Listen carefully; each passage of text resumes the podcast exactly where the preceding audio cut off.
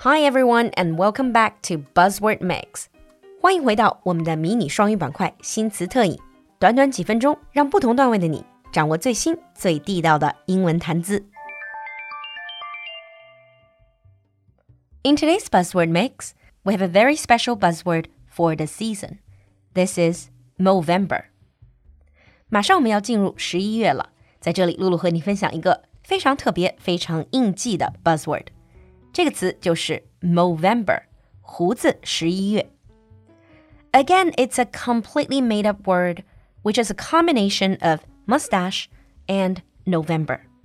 这个生造出来的词前半部分是取了 mustache，就是嘴唇上鼻子下的这个小胡子，and November. So what exactly is Movember? Well, Movember is an annual event involving the growing of mustaches during the month of November. 这个胡子十一月，它是一年一度举行的一个活动。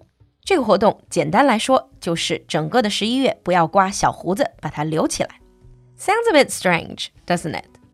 Well, this Movember event is actually aiming to raise awareness of men's health issues. 这个听起来有点古怪的活动， 它的目的是为了增强大众对于男性健康问题的意识和认知，such as prostate cancer and men's suicide，特别是像前列腺癌这种男性的癌症，比如说男性的心理健康和自杀的问题。The goal of Movember is to change the face of men's health. But who came up with this idea originally? Movember was established in 2003 by a few friends over a beer in a pub just outside of Melbourne, Australia. 胡子十一月这个概念最开始是二零零三年在澳大利亚的墨尔本诞生的。一开始可能就是几个哥们儿一边喝着酒一边开的一个玩笑。And during Movember, men grow a mustache for the month, getting friends, family, and colleagues to donate to their effort. 作为一个男性，如果你想参加胡子十一月的活动，非常简单， 你只需要向你的朋友、家人、同事去宣称：“我整个十一月都不会剃我的小胡子，让大家来监督。如果能做到，就请大家捐款去支持这个活动。” To some of you, this might sound strange, but actually, this is a very common form of charitable events. 其实，在很多的英语国家，这种个人做出承诺或者进行挑战，然后由家人朋友向慈善基金捐钱，是一个非常常见的支持慈善的形式。By encouraging men to get involved, Movember aims to increase early cancer detection, diagnosis, and effective treatments, and ultimately reduce the number of preventable death. 胡子十一月的主题就是关爱男性健康。具体一点的说，是为了推动早期的癌症发现、确诊以及有效的治疗，以此降低一些重大男性疾病的死亡率。Besides annual checkups, the Movember Foundation encourages men to be aware of family history of cancer and to adopt a healthier lifestyle. Since 2004, the Movember Foundation charity has run Movember events to raise awareness and funds for men's health issues in Australia and New Zealand.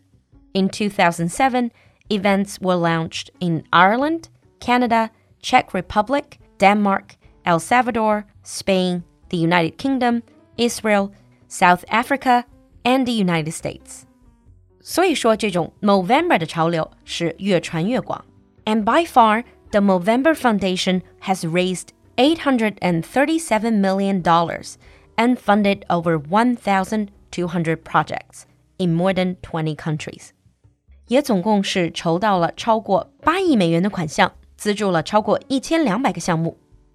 Now, whether you know anyone who's participating in Movember events or not, let's finish today's buzzword off with a few mustache styles. The first one is the Selleck mustache, named after Tom Selleck. 以 Tom Selleck 命名的 The Selleck Mustache，光说 Tom Selleck 可能很少有人知道，其实他就是《老友记》里 Monica 早期的大叔男友 Richard，是不是马上就有画面感了 ？The second mustache is called pencil mustache，铅笔胡，代表人物就是《Gone with the Wind》白瑞德的扮演者 老牌影星 Clark Gable。And the last one is scruffy mustache，这种野性颓废版的胡子，看上去好像没有修理的那种原生态的感觉。Case in point, Johnny Depp，代表人物就是德普。So which one is your favorite? Now let's look at the sample sentence.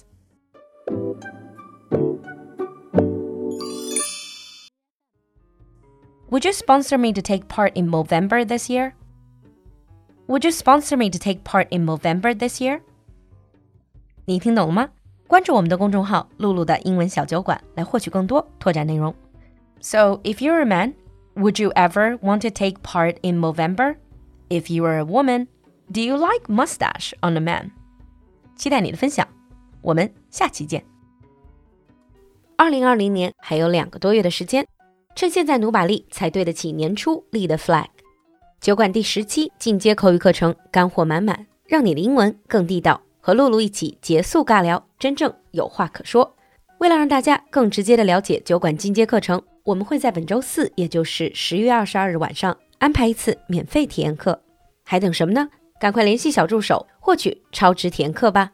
微信号是 l u l u x j g three，l u l u 就是露露，x j g 是小酒馆的汉语拼音首字母最后一个数字三，l u l u x j g three。我们在酒馆等你。